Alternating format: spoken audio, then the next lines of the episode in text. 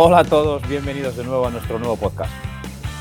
Conmigo tengo a Marcos Lobo y Andrés Torres que me acompañarán en este segundo episodio en el que charlaremos sobre el voto electrónico, su implantación, si estáis a favor, en contra. Así que no os vayáis, quedaros con nosotros que comenzamos ya.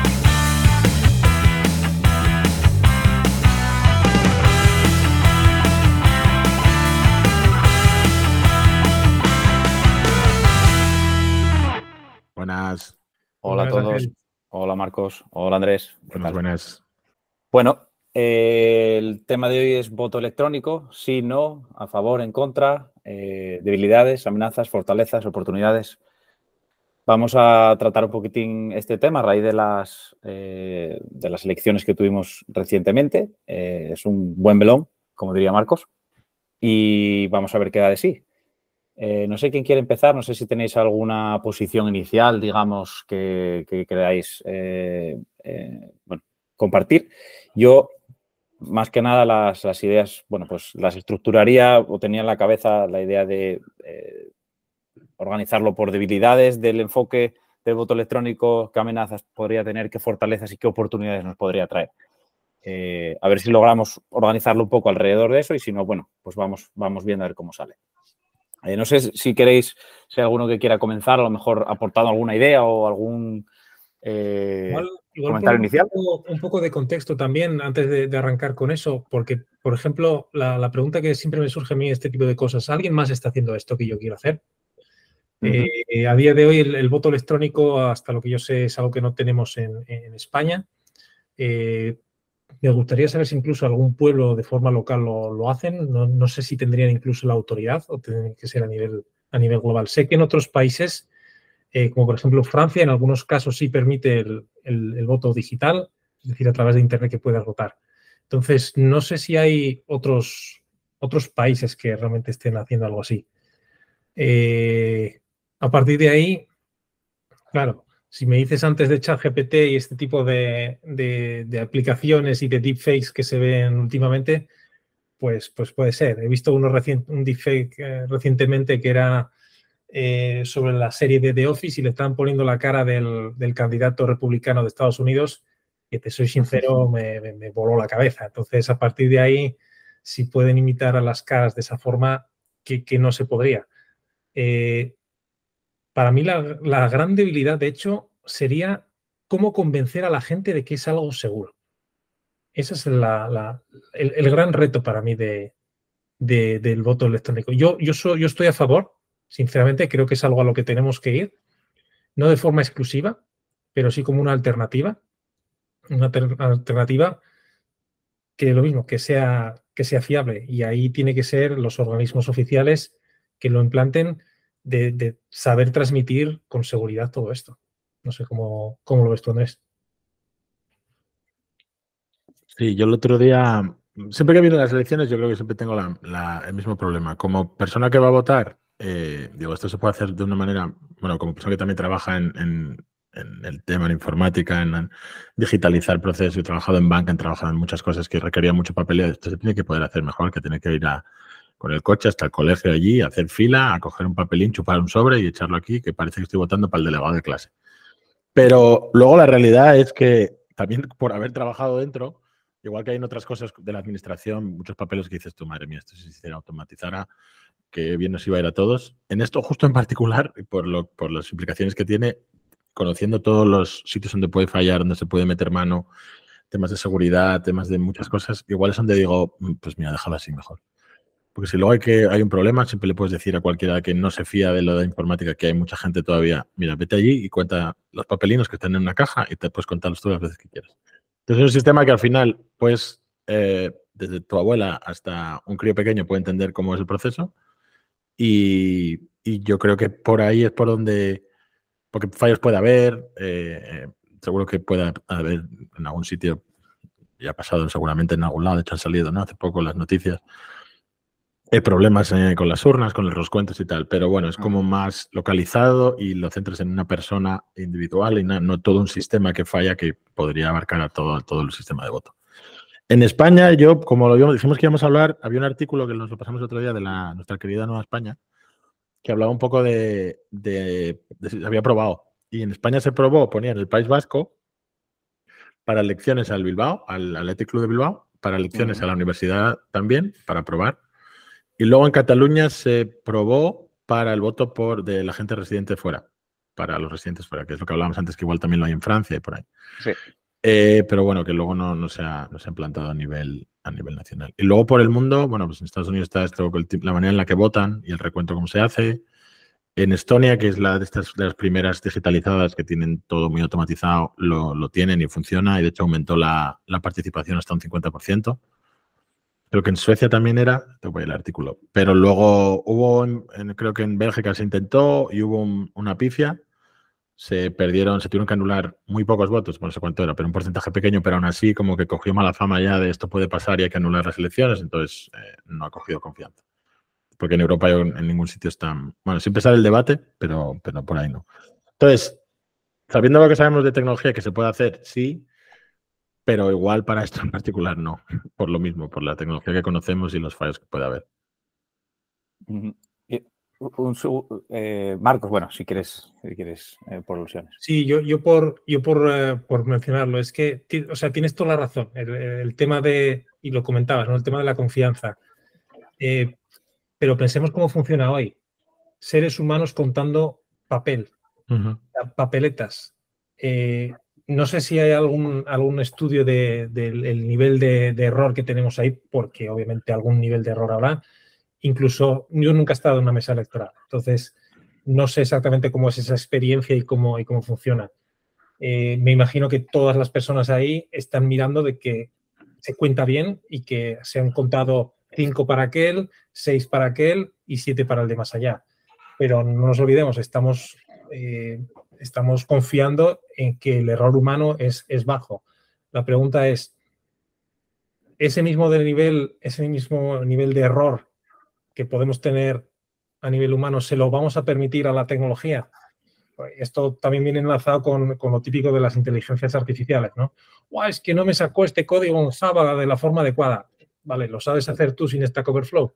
Eh, entonces, hay que, para mí es, es, es muy importante lo que comentaba antes, ¿no? La, la, comunicación y seguramente si lo consiguen hacer de una forma transparente y auditable, es decir, que los, la información sea verificable por cualquier agencia, cualquier persona desde su casa tenga una forma de, de ver y de, de, escrutar que realmente todo eso está funcionando como, como se debe.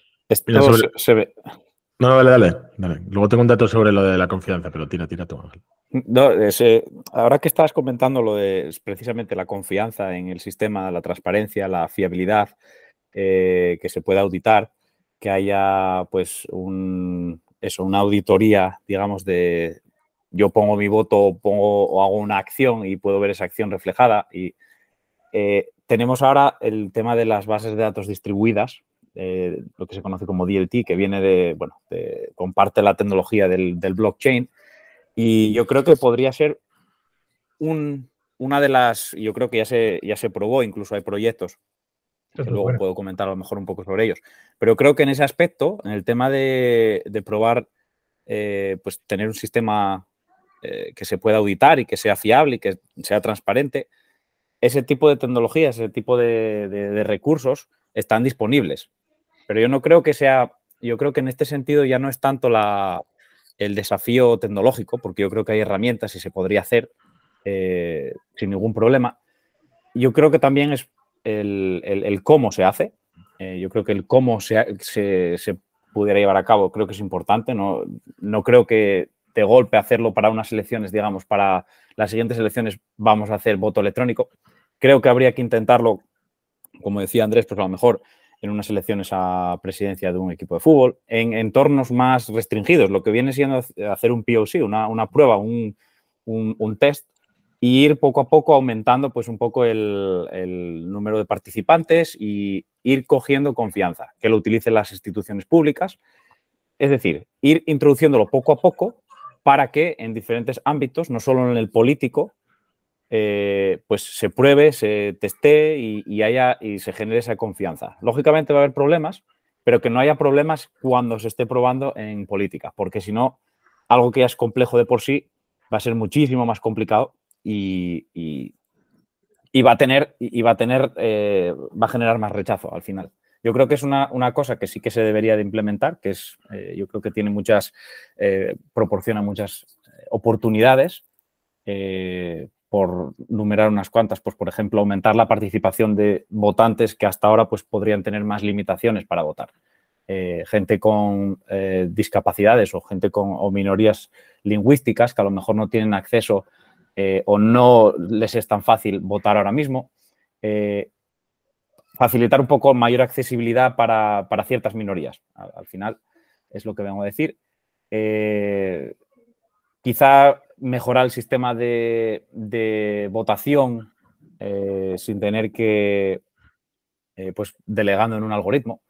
Luego, claro, entras en la, cosa de, ¿y el algoritmo quién lo controla? ¿Y cómo sabes, bueno, pues si está, si está, si hay un bias dentro del algoritmo, si, si yo por lo que sea eh, cuenta a favor de unos o cuenta a favor de otros. Todo ese tema tendría que estar eh, bien, digamos, auditado y ser transparente. Pero como decía, yo creo que el cómo se hace es, clave. Sí, pero mira, lo que de la confianza, lo que te comentaba antes, que decía que se había aprobado en Bélgica. Estoy mirando el artículo. En Bélgica se empezó en, en el 1989 a aprobar. Lo suspendieron luego en 2014 porque durante unas elecciones al Parlamento Europeo, regional y federal, un fallo informático obligó a anular 2.200 votos en Bélgica. Eso es el 0,06 de todos los emitidos. Y con eso lo echaron abajo ya.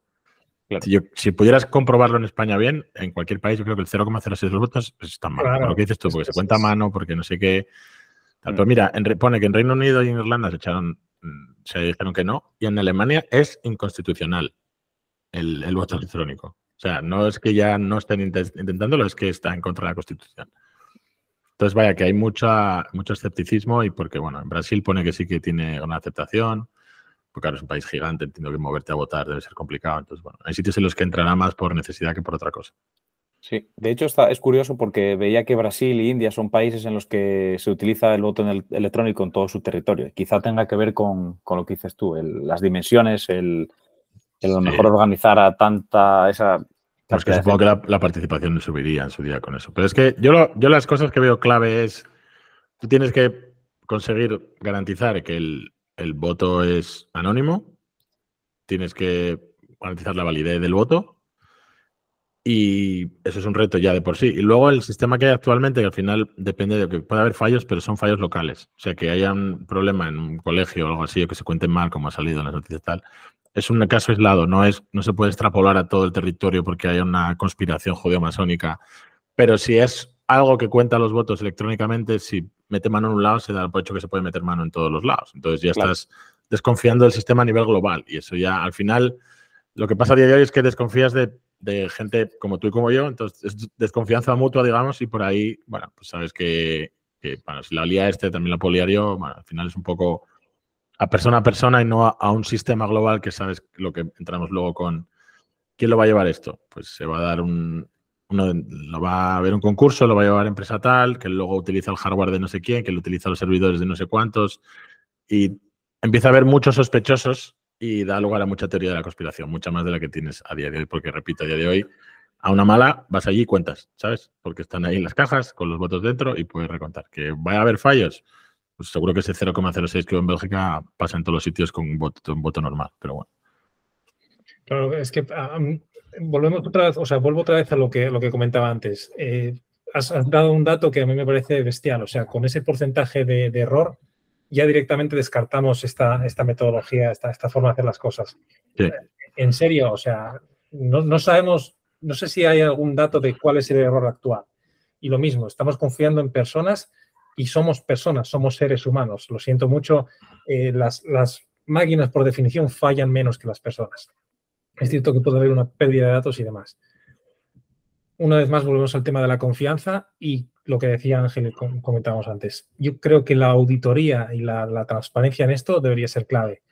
Eh, a día de hoy, yo no sé si puedo como ciudadano, sin pertenecer a una mesa electoral, ir a la mesa electoral que tenga aquí en, en Alcobendas y mirar cómo cuentan los votos. No sé si alguien sabe. Yo, no sé si puedo hacer. A mí no me ha tocado, y, a mí que, no, sea este año, que es en julio, ¿eh? que no sea este año. Pero a mí no me ha tocado nunca, pero vaya, de, amigos que le ha tocado y tal, están ahí, lo ves, la gente con la regla ahí buscando dónde tachar. Y, ¿Pero tienes, gente, ¿tienes gente ajena a la propia mesa también?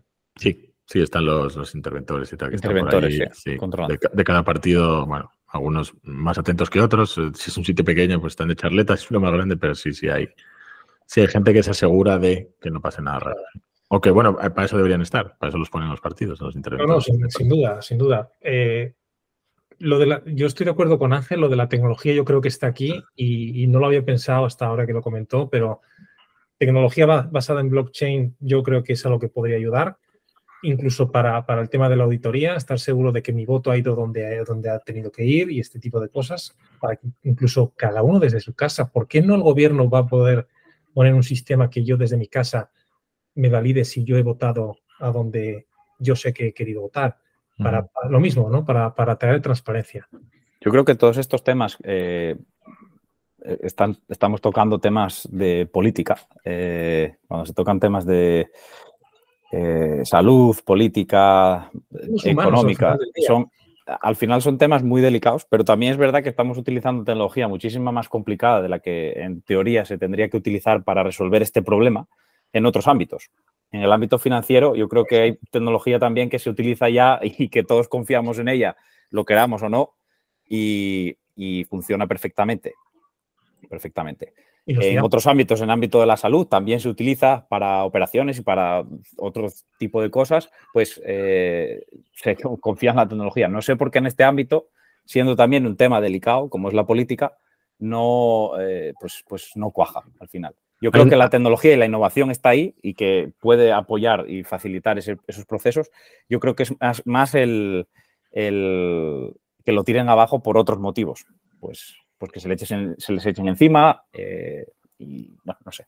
No, el, el, tema es que hay eh, también, o sea, aparte de que es política, que siempre es, eh, bueno, un tema sensible, aunque como dices tú, lo hay en salud, lo hay en otras cosas que también son sensibles. Hay un tema de pasta también, ¿eh? Porque todo esto que hablamos requiere un hardware, un software y luego es lo que yo, yo creo que es sobre todo la parte esa de que te pones a tirar del hilo, va a haber una app para votar o una web para votar, lo tiene que hacer alguien lo hace el gobierno, os lo dan a un contrata, eh, eso se lo lleva, las, las, webs se hacen con librerías, las librerías mm, son o de nadie, open source o son de alguien, eh, eso se ejecuta en un sistema operativo, eso se ejecuta en, un, en una nube, eso, todo eso luego al final, para la teoría de la conspiración, te da como muchos puntos de entrada, aunque luego es una bobada, porque dices tú, porque eso pasa en todo el software que utilizas, desde tu aplicación de banco hasta tu, lo que sea que hay ahora para pedir cita con el médico, o sea, en todas hay algo. Pero bueno, que yo creo que por ahí hay...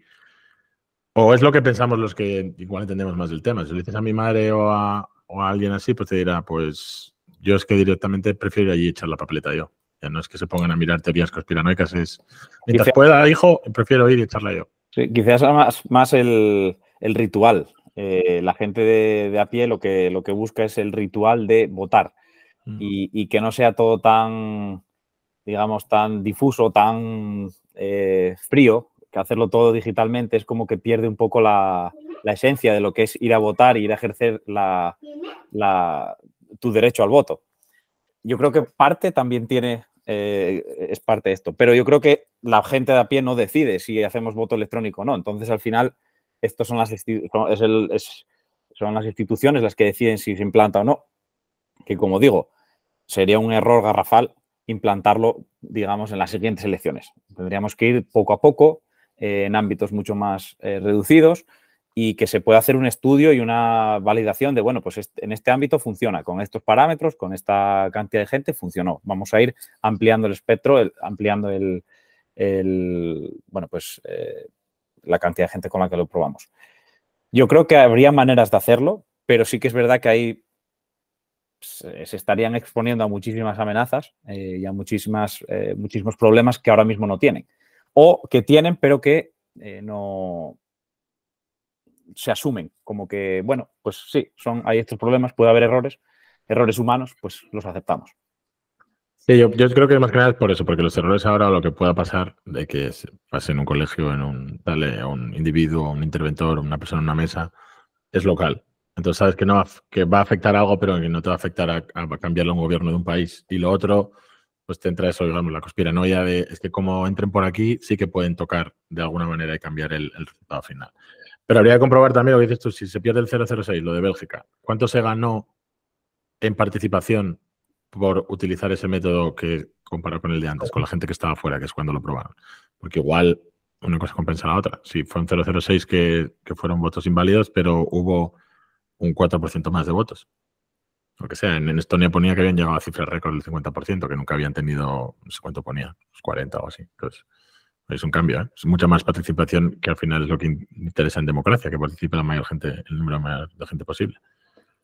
Correcto. Yo sobre lo que comentabas antes, Ángel, eh, entiendo lo que dices de lo, de, lo, del ritual y por eso para mí tiene que ser una, una, opción más a la hora de ir a votar. Estoy seguro que hay mucha gente que, que disfruta yendo allí con, la papeleta y, y, siguiendo todo el ritual. Y bueno, por supuesto, hay personas, pues por las razones que sean, que no están, digamos, eh, habilitadas o con la capacidad de, manejar nuevas tecnologías, de abrir el navegador y, abrir una aplicación o una aplicación en el móvil para votar, con lo cual para mí tiene todo el sentido que se mantenga la forma actual, pero sí se añada la, anterior.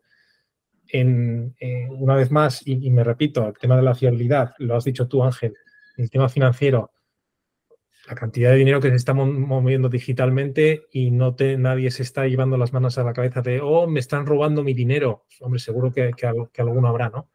Pero por alguna razón, eh, el tema del voto es muy susceptible de, en cuanto hablas de tu voto hacia la tecnología, dices, para que el gobierno que esté de turno ahí, seguro que me, trampea y, me la lía. Y luego el tema de que comentabas tú, Andrés, de, la cantidad de dinero y, lo mismo. ¿Esto en qué nube va a estar? ¿En la de Amazon o en la de, la de Microsoft? Eh, espera que, igual los de Estados Unidos nos quieren... Eh, sí, siempre habrá eso, todo esto, los teléfonos que sean Huawei intra-China, yo qué sé, sí, pues, si tiras del hilo de la conspiranoia te vas a hasta donde quieras, bueno, yo he en, yo he en administración pública. Cuando empecé en Asturias a trabajar, yo trabajé para el Principado de Asturias en aplicaciones de, para el Principado, para pedirte aquella de la ayuda del alquiler, por ejemplo, que lo sacaban ese año y estaba. Fue el primer proyecto en el que trabajé. Y luego estaba en banca todo el resto de mi vida, después del primer trabajo hasta el día de hoy. Si supieran las cosas, si supieran las cosas que yo he visto, la gente tendría el dinero en un saco en casa, yo el primero. Pero, pero bueno, es que es eso, hay errores. Yo supongo que habrá errores si estás en una oficina como se trabajaba antes en el banco, gente contando dinero a mano, mandando papeles hechos a mano, habría liadas también muy gordas. O sea, las hay, lo que pasa es que las hay en, el ámbito de la informática. El tema yo creo que es más cómo lo detectas. Porque en banco al final, bueno, a alguien le falta dinero, o sea, igual como que va a ser más obvio, pero tu voto luego cuando se recuenta dentro de los millones y millones de votos, pues la gente lo que dices tú, una manera de validar luego, a ver, enséñame qué es lo que he votado yo, para que la gente pudiera comprobar ellos mismos hacer su auditoría. Pero yo creo que, va un poco por ahí, sí. Pero todo eso yo creo que es posible. O sea, la tecnología ya te resuelve todo eso. Otra cosa es la. Yo creo que es casi siempre en la mayoría de los casos es el usuario. Es las reticencias que pueda tener un potencial usuario. A lo mejor también es eh, el no haber explicado bien cómo funciona, el no haber explicado bien, no haber dado la información de antemano. Pero yo creo que el cómo, como casi siempre, el cómo se hace, yo creo que es muchísimo más importante que el qué se hace. El cómo se explica, cómo se prepara, eh, cómo se hace, cómo se lleva a cabo para un país entero, lo que decía. Hacerlo en pasos, hacerlo en, diferentes, con diferentes grupos, probarlo, porque la tecnología está, es fiable, digamos, lo utilizamos en otros ámbitos, que es fiable, y, yo creo que es posible, simplemente enfocarlo bien, hacerlo bien, que al fin y al cabo es casi lo más difícil. Hacer bien las cosas es, lo más difícil. Pero una propuesta, por ejemplo, estaba leyendo aquí un poco, escaneando uno de los, encontré un, un systematic review sobre este tema, eh, Distributed Blockchain Technology for E-Voting Systems, y, y hacen un análisis muy profundo de en qué países se utiliza, el por qué, el por qué no, y el por qué utilizar esa tecnología, pues eh, puede ser beneficioso. Y, como decía, al final la conclusión es que la tecnología existe, se aplica en otros ámbitos y no sé por qué no se puede utilizar. Haciéndolo de, buena manera, o sea, proponiéndolo de buena manera, no sé por qué no se podría utilizar en este. Ha salido, ha salido lo que hablábamos antes de, empezar esta, para conseguir el certificado digital eh, que le han puesto a la otra vez que lo puedes hacer online, que tienes que pagar un, dos euros y algo, creo que es 2,99 y lo puedes sacar online. Ya no tienes que ir hasta Hacienda, que era lo que había que hacer antes. Bueno, un poco jaleo. Ahora lo haces con tu DNI y la cámara y tal. Y ya si entras en el hilo donde lo anuncian, que lo compartiremos luego en la descripción del podcast y tal, podéis entrar ahí y ver la, la gente ya con, proponiendo cómo hackearlo con eh, deepfake y me pongo otra cara y entonces me lo va a validar y tengo ya para hacer gestiones dentro. Pero si todo eso es estupendo, porque al final eh, están eh, en todo proyecto que se, que se precie, tiene que haber pen testers. Tienes que están haciendo pen testing la gente. Exactamente, o sea que al final tú tienes que tratar de romper la aplicación que, que hayas montado. Si ya te lo hacen desde el principio, pues mejor. Lo que pasa es que no podemos hacerlo eh, ponerlo en producción, digamos, el primer día, hacerlo a, escala eh, eh, nacional, el primer día. Lo que hay que hacer es plantear todo esto en ámbitos más pequeños, en, pueblos, y dejar que lo rompan y aprender de ello, ponerle remedio y seguir iterando. Y a lo mejor en 5, 10 o 15 años podemos llegar ahí. ¿Qué pasa? Si lo intentamos hacer de repente, pues eso no va a funcionar, lógicamente, como todo. Eh, pero, todo requiere un, proceso. Lo de escala, o sea, lo de empezar poco a poco, de 100%, eso tiene que ser así. Pero yo creo que igual ya, eh, sobre todo en el contexto de Europa, igual tiene que ser un proyecto a nivel multipaís. Porque sería raro que lo pongan en un país y en otros no. No sé, yo creo que sería más un tema europeo, eh, multipaís, y luego ir probándolo en diferentes sitios. Luego puedes probar en su momento elecciones europeas. Eh, no sé, yo tiraría más por ese lado que cada país montando. Pues es que me pasa con España cada vez que veo un sistema que se ha montado en una comunidad autónoma y en otra hay otro y en otra hay otro. Tenemos 17 sistemas muy parecidos porque se hablan entre sí, 17 frameworks del Principado de Asturias, frameworks de la Comunidad de Madrid y tal. Entonces, eh, por ahorrar esfuerzos y porque al final es el mismo sistema, porque en todos los sitios hay elecciones, todos votan luego en para las europeas pues yo lo tiraría más, si pudiera pensar cómo iría para adelante, como un sistema con fondos europeos que se aplicara luego a, nivel local en cada país para ir probándolo y ver cómo tira para adelante. Pero sí, a ver, yo creo que es, sabiendo cómo avanza todo en muy pocos años desde que empezamos nosotros con eh, lo que se hacía con el ordenador antes, lo que se hace ahora, parece raro que esto sea la única parte que se quede atrás. Yo creo que en algún momento llegará. Lo que pasa es que sí que hay las reticencias que, hemos estado comentando. Y, y quizá estaba pensando, siempre me hago la pregunta del por qué. ¿Por qué queremos el voto electrónico? ¿Por qué sería bueno implantar el voto electrónico? ¿Merecería la pena, merecería la pena, por ejemplo? Coges y estás de vacaciones y dices, voto mientras estoy en la playa de Ibiza y voto en, Oviedo. Es decir, hay otra, otra fortaleza, digamos, del modelo. Habría, yo tenía aquí varias, por ejemplo, escrutinios más rápidos, eliminación del error humano, y tú hablas, por ejemplo, de no tener que, no tener que estar presencial en el momento que lo haces. Exacto. Vale. Pero esas tres cosas, y a lo mejor quizá hay alguna más que se os ocurra, esas tres cosas justifican a lo mejor todo lo que puede traer, toda la cola que puede traer. Teniendo en cuenta que cuando se haga, se va a hacer bien. Si se hace, yo que lo haríamos bien. Vamos a asumir a partir de la base que vamos a hacerlo a 10 años vista y vamos a, cada año vamos a implantarlo a nivel nacional y que eh, damos la opción durante 10 años al cabo de esos 10 años lo tienen que hacer obligatoriamente, pero tienes un periodo de 10 años para ir utilizando ese sistema en cosas puntuales, pues eh, de la administración pública, pues no sé, lo que hablabais antes, cualquier votación o cualquier tipo de gestión que se haya que hacer, utilizar ese mecanismo para ir probándolo y testeándolo. Eh, asumiendo que todo eso se hace de esa manera, ¿merece la pena pasar por todo ese proceso? Yo creo que es una pregunta muy importante, el por qué lo hacemos y si merece la pena todo ese esfuerzo. Daros cuenta que también vamos a perder gente mayor, gente mayor que va a estar reticente, que ya, es, ya, ya lo sufre hoy en día, por ejemplo, con los bancos.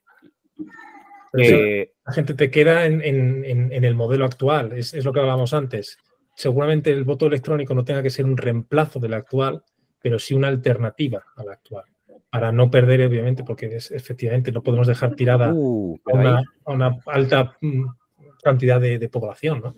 Ahí sí que creo, y no sé qué, qué opinas de esto, que tiene que ser uno o el otro. Si, por ejemplo, unas elecciones nacionales pones las dos, ¿cómo te aseguras que alguien que haya votado electrónicamente no votó también en, en un colegio electoral? Porque tú en el colegio electoral no estás cotejando esos datos en tiempo real con las votaciones online. Pero es que igual, igual debería, es decir, a día de hoy eres capaz de detectar si uno de Avilés eh, votó en Avilés y votó en Oviedo. Quizá todo esto sea, pues, eh, comprobaciones de integridad que se tengan que hacer a posteriori. Oye, esta persona votó dos veces, voto nulo. exactamente, o que, que, no te permita. Igual es que hay que digitalizar algunas cositas más. Lo de tener el papelín en la mesa electoral y buscar así con la regla hacia abajo, eh, Marcos, no sé qué, luego esto, aquí, venga, pues igual, igual algún tipo de ordenador. Yo cuando, yo cuando llegué al colegio mío, mira, eso es verdad que tenía pensado decir. En el mío estaban en la mesa comprobando con el papel, pero en la cola que estábamos, había en la mesa, era pues una asociación de vecinos aquí al lado, o sea, era un, colegio muy pequeño, una asociación de vecinos, y tenían una Raspberry Pi eh, conectada a una pantalla y lo que tenían abierto era uno que comprobaba con tu DNI si efectivamente era tu mesa y tus datos y tal. Que supongo que eso es del, del INE, donde sea, no sé, no creo qué web era, pero vaya, era una web oficial. Y era una RAS, porque estaba ahí colgando, vaya, una RAS conectada tal, no era, vaya, no tenían un Mac, ¿sabes? Entonces con una RAS, con una conexión a internet, entras allí y ya, la misma comprobación que hicieron ellas, la podían haber hecho tecleando ahí, dándole al botonín y te sale. Andrés Torres, eh, tal, tal, de aquí en la mesa, todo. Imagínate, eso lo hacen con una Raspberry Pi. Imagínate si le das el proyecto a Indra, o que, es el que se lleva las, elecciones ahora. O imagínate una empresa, como decía Andrés, ¿no? A nivel europeo. Digo yo que algo, algo bueno y útil se, hará. No obstante, tu pregunta, Ángel, tiene, tiene todo el sentido. ¿Por qué se está haciendo esto? ¿Cuál es el valor? Que, tú eres un hombre de, producto y, siempre está esa la, pregunta. ¿Cuál es el valor añadido que nos da algo como, la, como el voto electrónico? habría que orientarlo sobre todo para asegurar cosas como seguridad y, eh, lo decía antes Andrés también, la, posibilidad de, llegar a, más gente. yo creo que eh, eso implantado subiría. O sea, si lo mantienes con el, voto actual, eh, sube la participación seguro. Aunque solo sea por probar, ¿sabes? las primeras veces. Correcto. Yo lo probé. Bueno, y, los trámites con la administración y tal se comprueba que, teniendo la versión, eso, cuando estuve en el, con el Principado había que tener una copia de todos los. La idea era tener en el portal de Asturias, que era de los más avanzados que había en España, a nivel de trámites que podías hacer en ventanilla y trámites que podías hacer online, estábamos casi a la par. Y esa era la idea, y, y sacarlos justo a la vez, porque cuando se publicaban en el BOPA, había que los sacabas el día 1 de enero, me acuerdo, el de la, el de la pedir la ayuda para el alquiler, teníamos que estar online y en ventanilla a la vez, y tenían que entrar los expedientes desde el día 1 ya.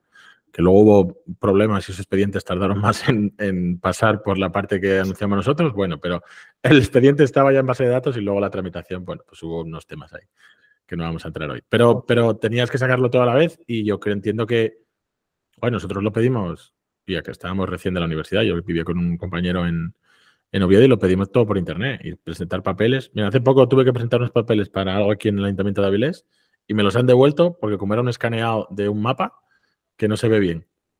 Entonces que no pueden validar que es una licencia de obra y tal y que no pueden validarlo bien. Si yo hubiera mandado el PDF, haces el zoom que quieras y ves todo lo que quieras ver porque se puede ver, pero al ser un papel en plan escaneado en impreso y tal, pues ha perdido tal y ahora tengo que volver a mandarlos o mandarlos ahora online.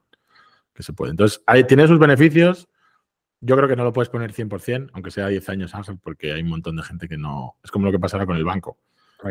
Gente, que va ahí y le cierran ventanilla ya a las 10 y media o a las 11 y no les permiten hacer eh, transacciones a gente mayor y tal.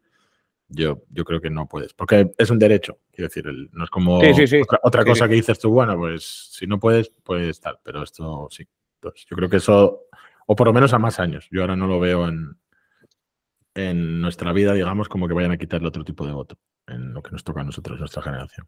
Sí, estoy pensando en gente mayor que me rodea y yo creo que la primera reacción va a ser, madre mía, lo que se nos viene. O sea, que al final sí que, hay que habría que dar esa, esa alternativa. Modo híbrido. Para poder. Cuando haces una migración, normalmente no haces A, B directamente, metes ¿no? un, canary de sí, eso, sí. a, ver si pita. Pues aquí tendría sentido también, en mi opinión. Y pitará. un blue green, sí.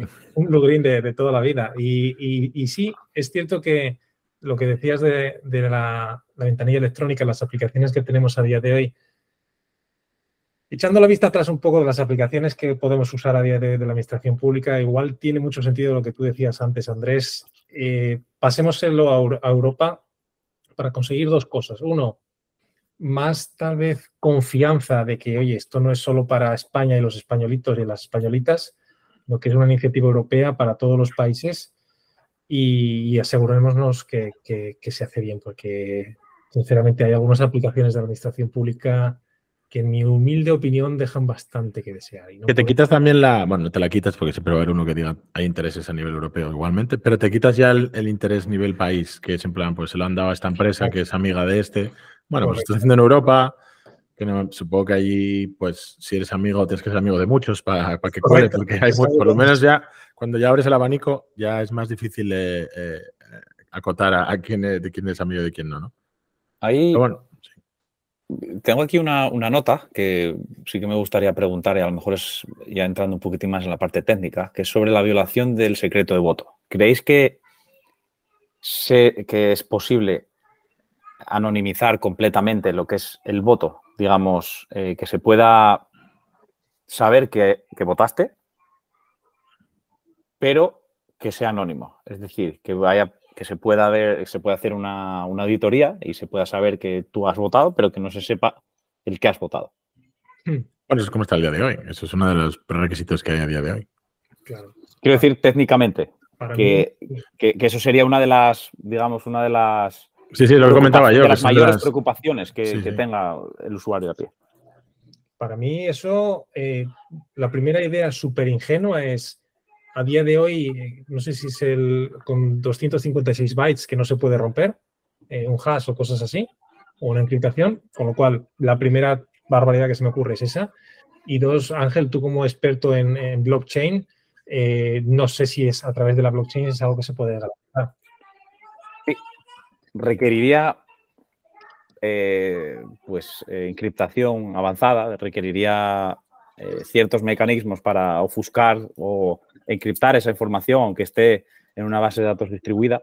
Y hasta cierto punto, este tipo de mecanismos, este tipo de estrategias, sí que las sí que las aplicamos y sí que las adaptamos. No en este contexto, en este contexto de precisamente, pero sí que se podría aplicar a este, a este ámbito.